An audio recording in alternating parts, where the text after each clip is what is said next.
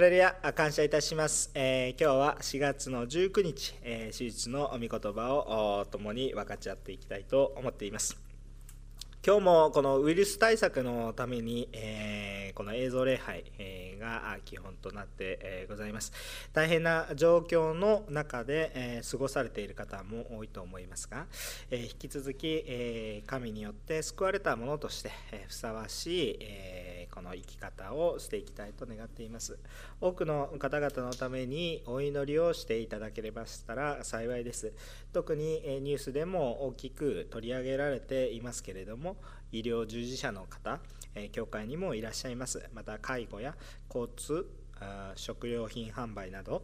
えー、今日も必ず人と接しながらお仕事をされなければならない方々が守られますようにお祈りください。また事業をされている方々は非常に難しい状況があると思いますがそれぞれの生活が守られるように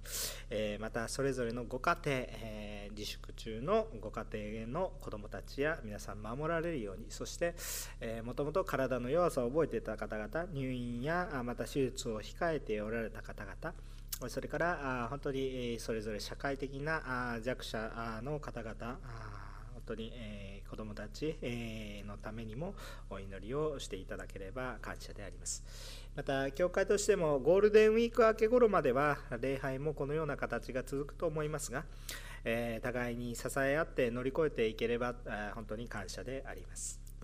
一言お祈りをしてから御言葉を取り次ぎたいと思います。ハレルヤ愛する天の神様感謝いたします。今日はあなたの御前に礼拝を捧げる恵みをありがとうございます。主よ大変な時期ですけれどもこの大変な時期だからこそあなたの御言葉をよく聞いて歩んでいきたいと願っています。どうぞ主を豊かにお語りくださいますように。愛するイエス様の皆によってお祈りいたします。アーメン。さあそれでは今日の聖書の箇所ですが使徒の働き15章22節から35節までの御言葉となります。使徒の働き15章22節から35節までの場所となります、えー、簡単にお読みしますので、えー、どうぞそれぞれも皆さんも、えー、この聖書を開いて、えご覧になっていただければと思います。使徒の働きの15章22節。そこで使徒たちと長老たちは全教会と共に自分たちの中から人を選んでパウロとバルナバと一緒にアンテオキアに送ることを決めた。選ばれたのはバルサバと呼ばれるユダとシラスで兄弟たちの間で指導的な人であった。彼らはこの人たちに託してこう書き送った「兄弟である使徒たちと長老たちはアンテオキア、シリア、キリキアにいる違法人の兄弟たちに会い挨拶を送ります。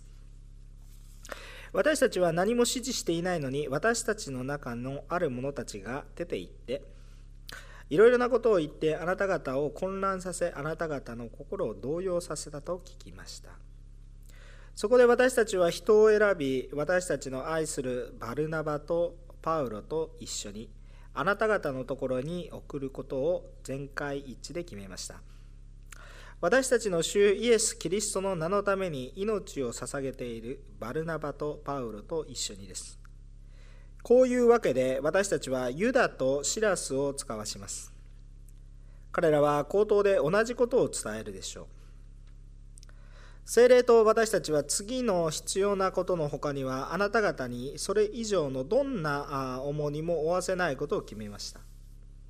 すなわち偶像に備えたものと血と締め殺したものとみだらな行いを避けることです。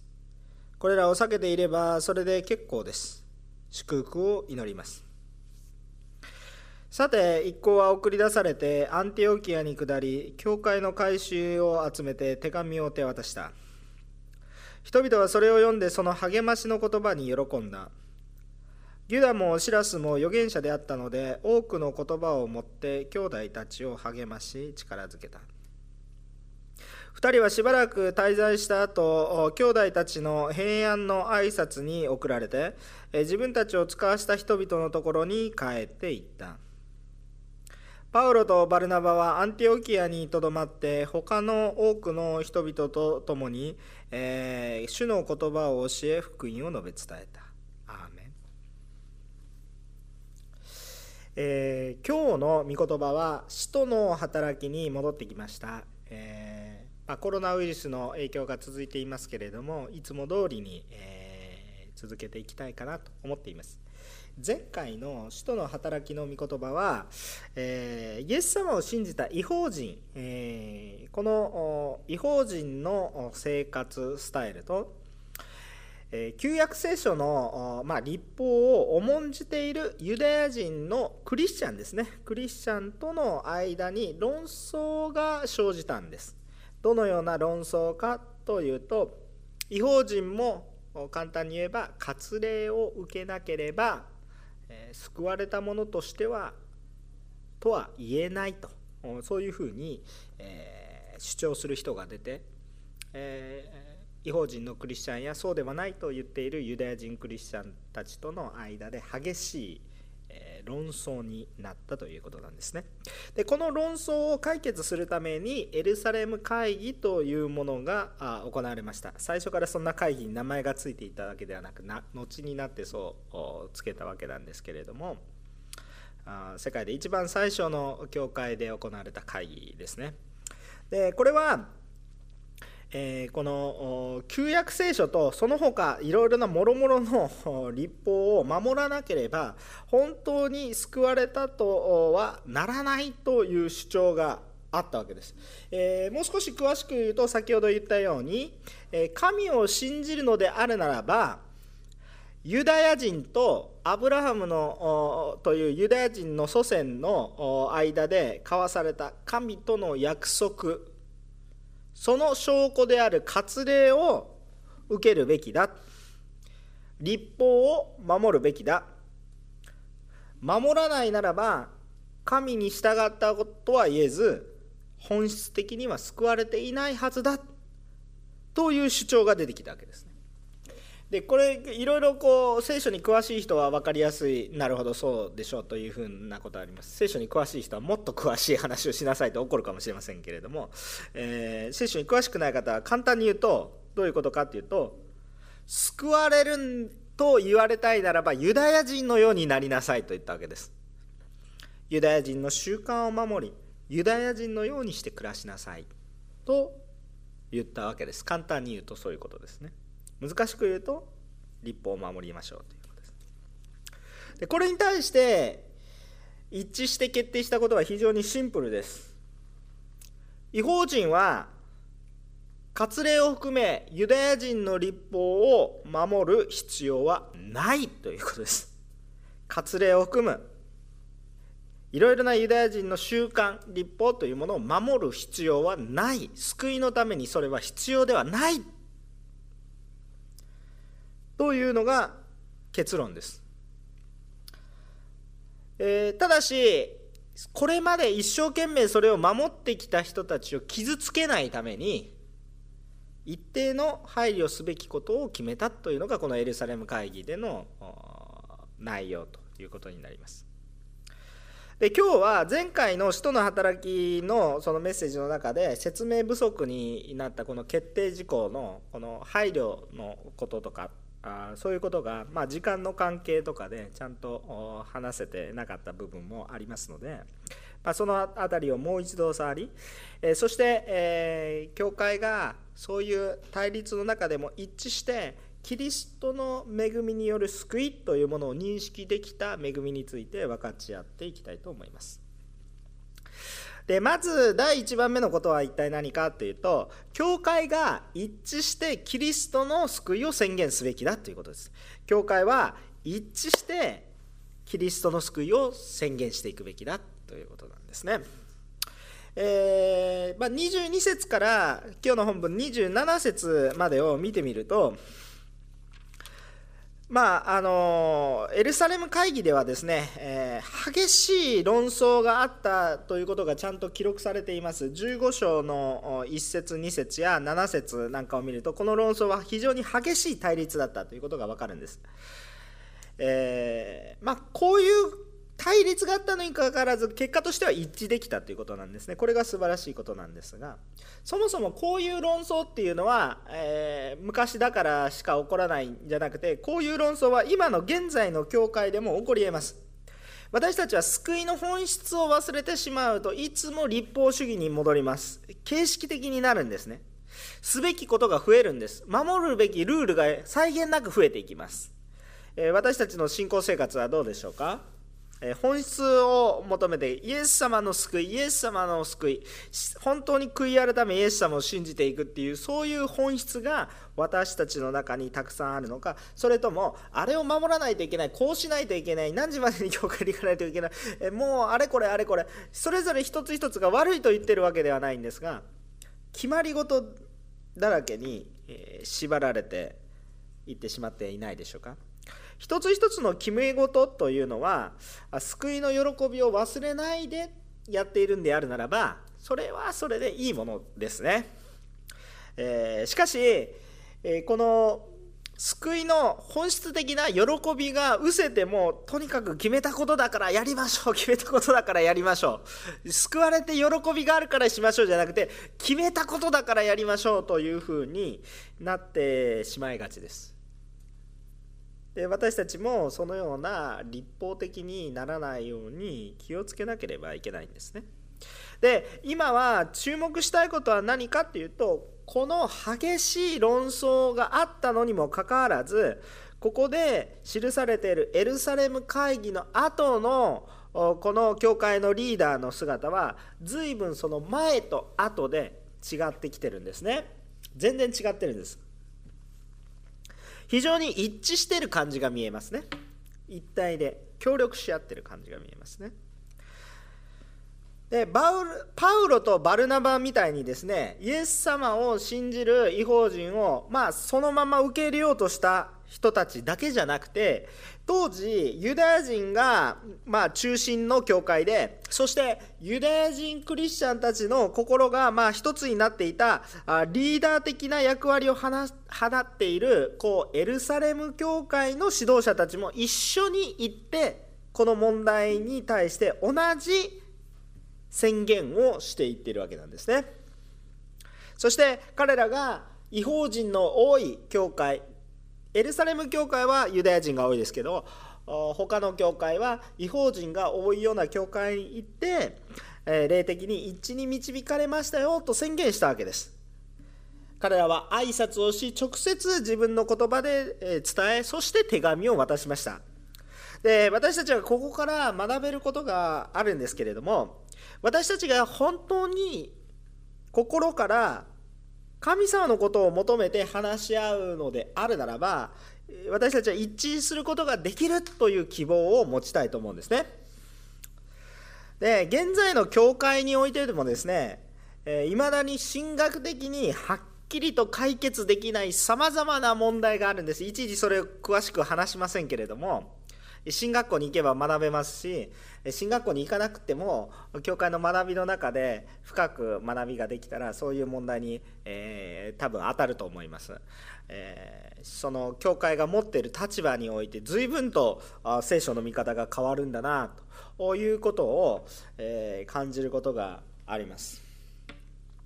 で私もそういうことを学びましたけれども一つはっきりしていることは何かって言ったらえー、この世の中ではちょっとモヤモヤしててはっきりとそれ捉えることができなくても、まあ、天の御国に行ったらそれはっきりと分かりますよ。あなんだもう次元が違う世界があったんだなみたいな感じで話をが分かる。そういうふうになるんじゃないかなと思っています、えー、しかしこの地上においては私たちの限られた知恵限られた時間の中で、えー、考えるとちょっと答えが出ない、えー、分かりにくい、えという、え聖書的なさまざまな疑問というものは残っているんですね。まあ、だから進学校があるわけですけれども。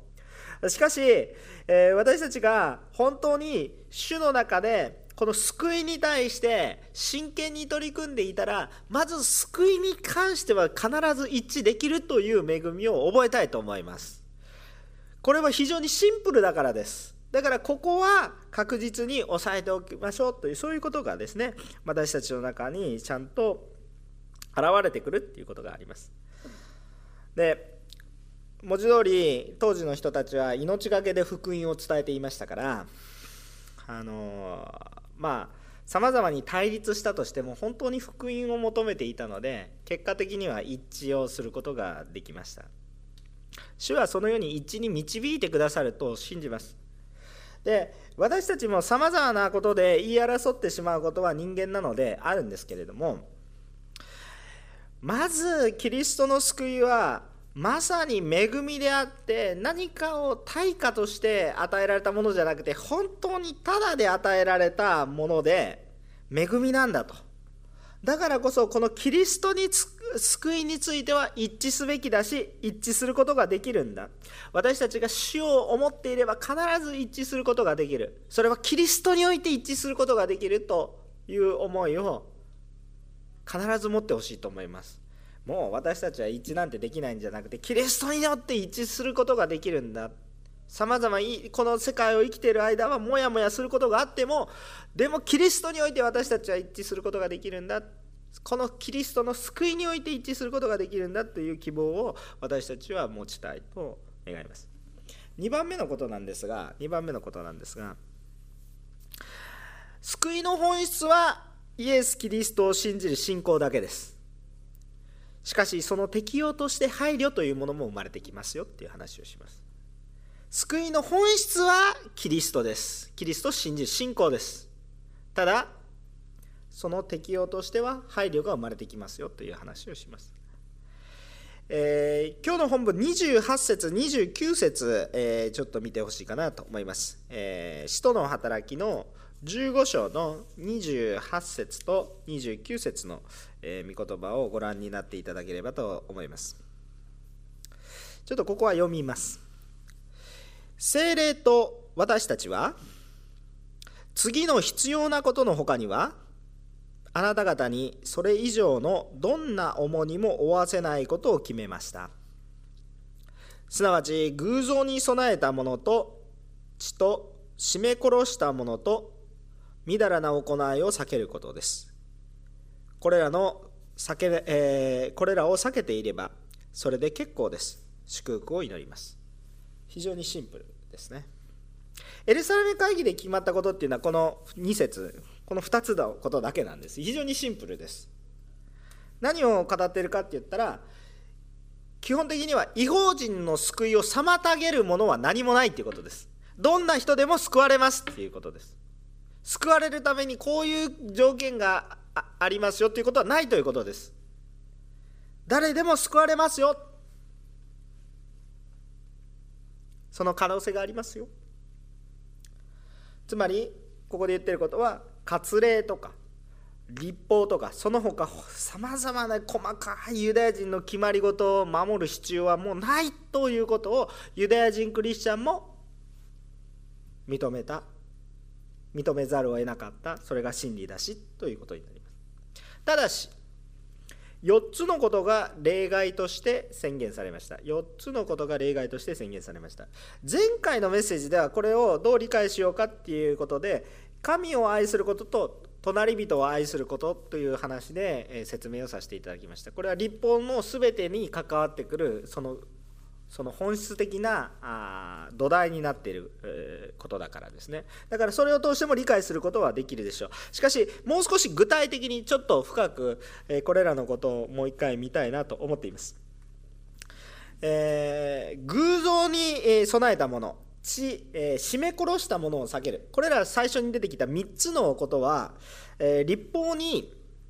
聖書にも記されてあるようなこのこの食習慣に関することなんですね、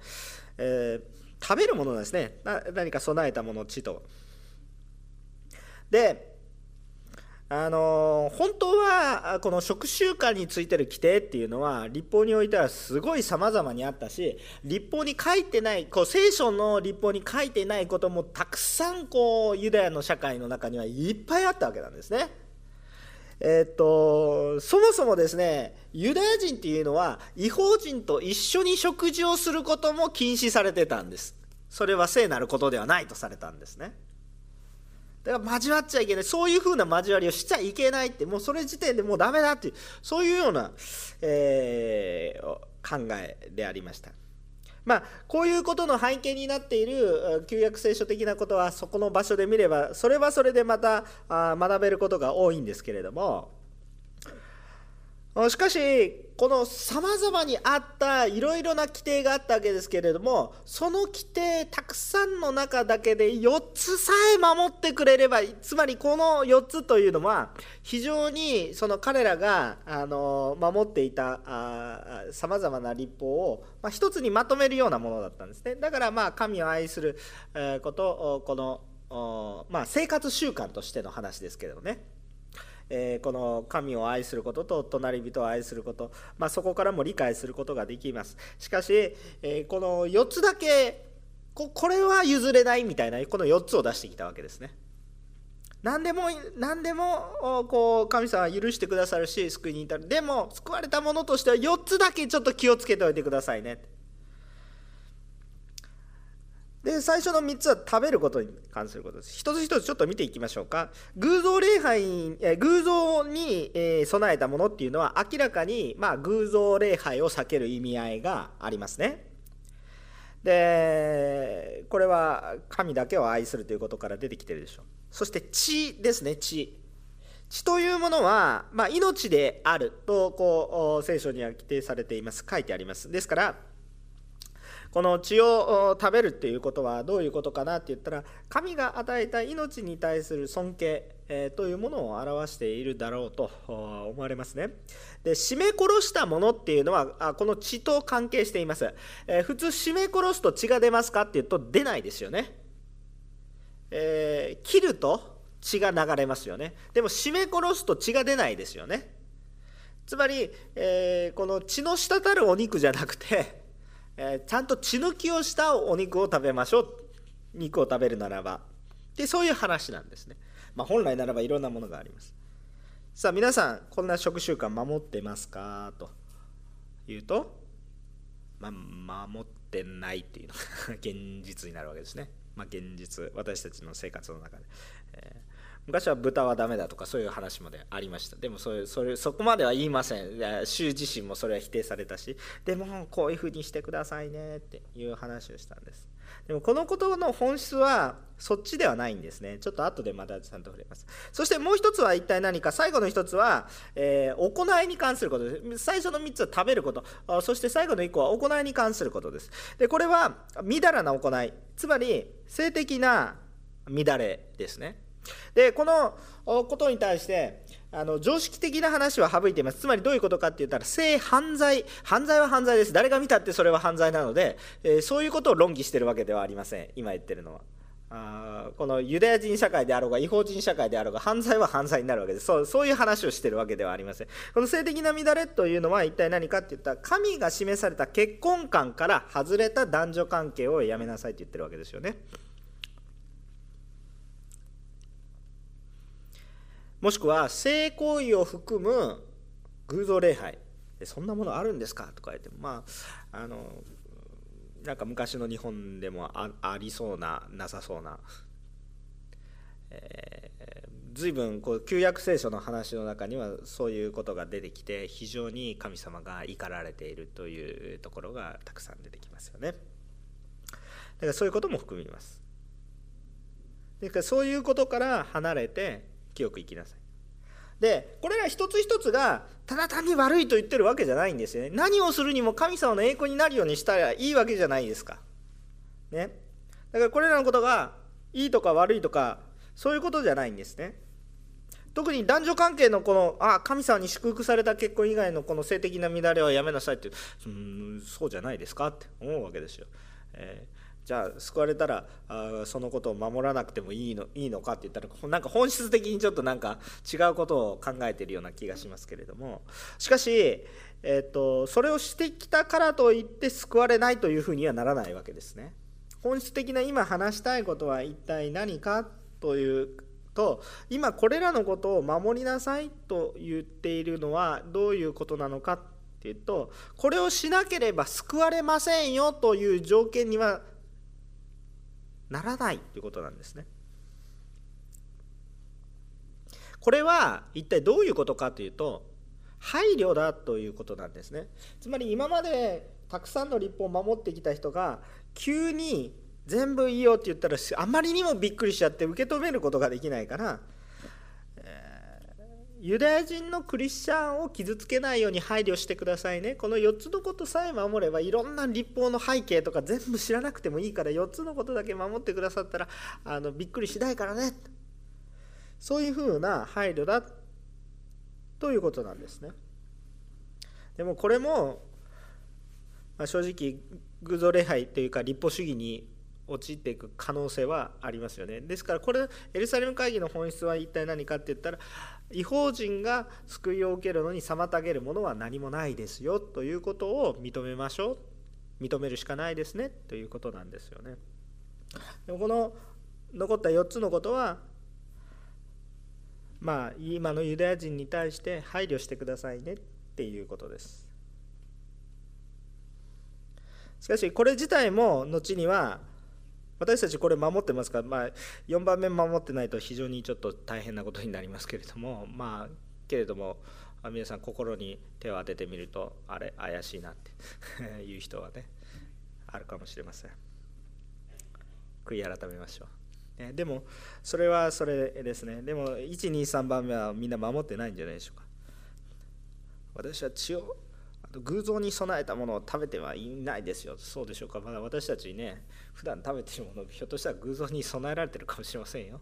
あの農家が作ってくれてますけれどそれ買ってますけど農家がどうやってるかなんて知らないですからね。今年も豊作をくださいって言って偶像に捧げているものをただ農協に出品されてしまう。それ私たち買って食べてますからね。どうしたらいいんだ？もう生きていくことができないですね。私たち農業し始めないといけない。もうそういう話じゃないわけですよね。だからこれも私たちも守ってないんですよ。4番目はでも守りたいなと思いますけれども。でも救われる前私たちの生活がどうだったかって言ったらもうそれはもう神様がご存知ですっていうしかありませんよねさあこのような私たちなんですけれどもじゃあどうしたらいいのかそういうふうに思うわけなんですけれども、まあ、まだ食べることについてはイエス様がはっきりと言われていますマタイの福音書の15章の11節えー、お読みいたします。マタイの福音書の15章の11節にはこう書いてあります。口に入るものは人を汚しません。口から出るものそれが人を汚すのです。食べる食習慣のことについてはこれが本質救いに対して本質的なことじゃないということですね。もっと重要的なことは私たちの霊的な神様に対する姿勢だということです。主に対して悔い改め主を受け入れているか。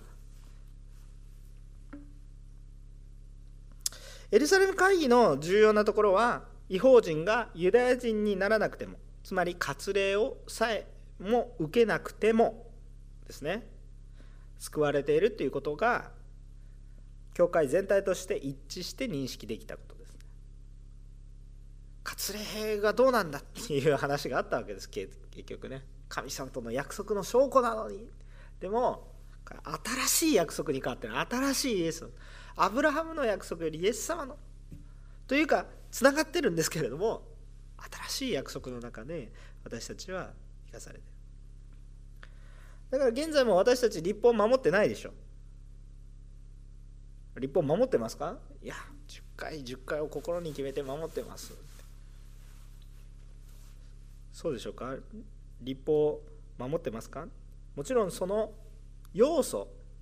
エッセンスっていうものは私たち大切にしたいところなんですけどじゃあそれをその通り守ってるかって言って守ってないですよね。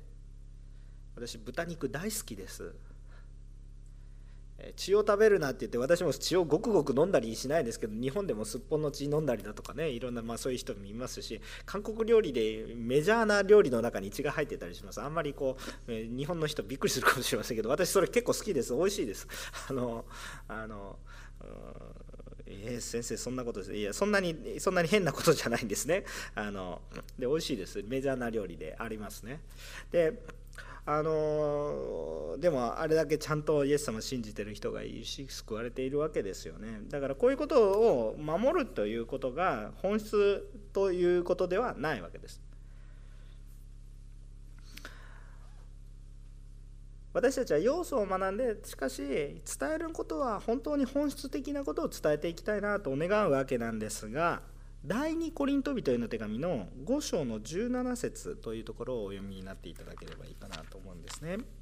第2コリント人への手紙の5章の17節。第2コリント人への手紙の5章の17節。こう書いてあります。有名な箇所です。お読みいたします。ですから誰でもキリストのうちにあるならその人は新しく作られたものです。古いものは過ぎ去ってみよ全てが新しくなりました。とこう書かれてあります。ある意味私たちはもうユダヤ人とか違法人とか日本人だとか韓国人中国人台湾人、まあ、そういうようなくくりでくくられているような私たちではなくてもう新しい人に変えられました。だから今までの文化やさまざまなものに調べられるというよりはむしろキリストの人として新しくされ新しい文化を作り出していくものになる。私は何人ですかって言われたら、まあ、日本人ですとかなんとかかんとか人ですとかまあいろいろ言うかもしれませんけど私は神の国の人ですよっていうアイデンティティを私たちは持ちたいわけです。結論的な話をする前に、えー、本日の御言葉の30節から35節をお読みします。使徒の働き15章の30節から35節このように書いてあります。さて、一行は送り出されてアンティオキアに下り、教会の改宗を集めて手紙を渡した。人々はそれを読んで、その励ましの言葉に喜んだ。ユダもシラスも預言者であったので、多くの言葉を持って兄弟たちを励まし力づけた。2人はしばらく滞在した後兄弟たちの平安の挨拶に送られて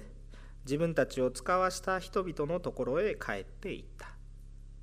パウロとバルナバはアンティオキアにとどまって他の多くの人々と共に主の言葉を教え福音を述べ伝えた。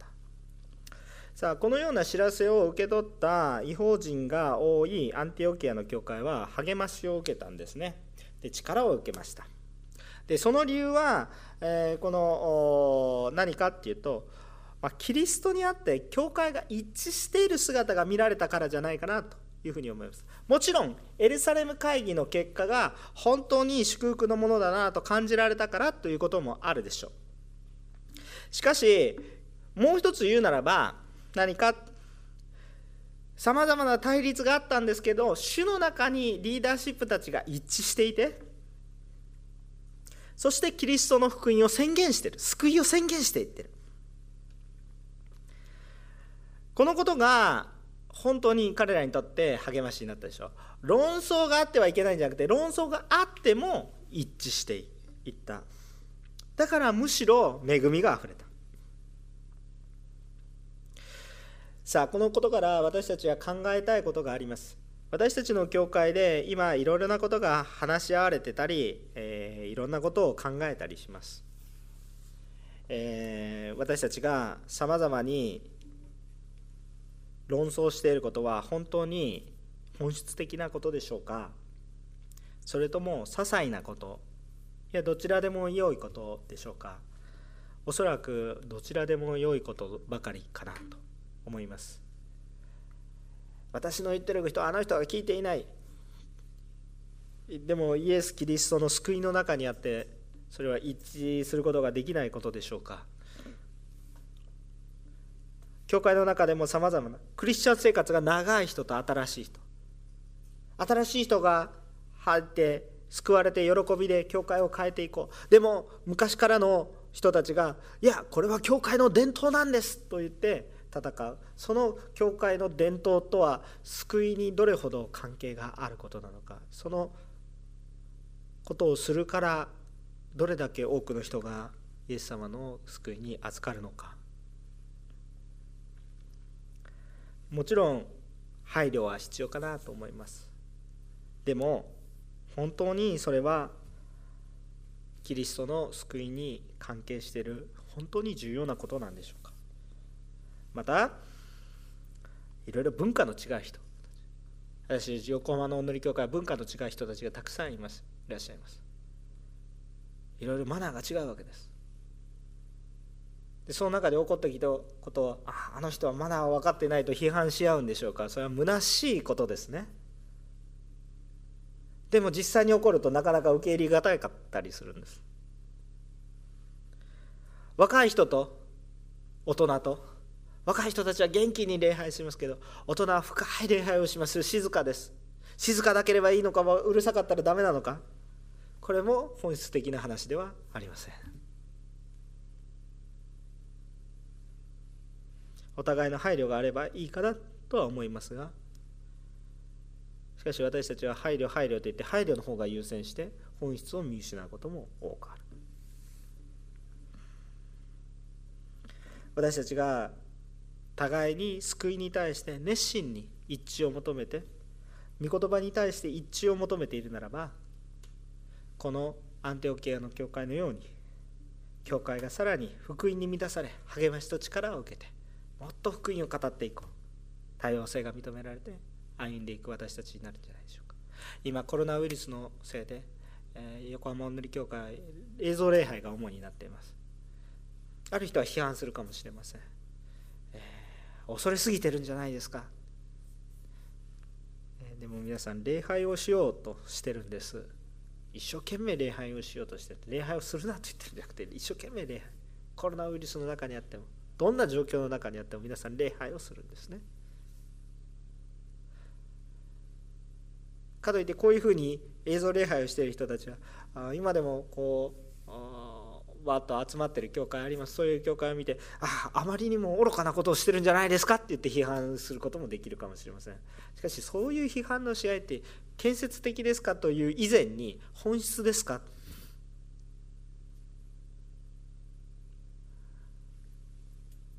そもそも私たちは一つところに集まらないといけないんであればどこどこ教会どこどこ教会に分かれてる場合じゃないでしょう。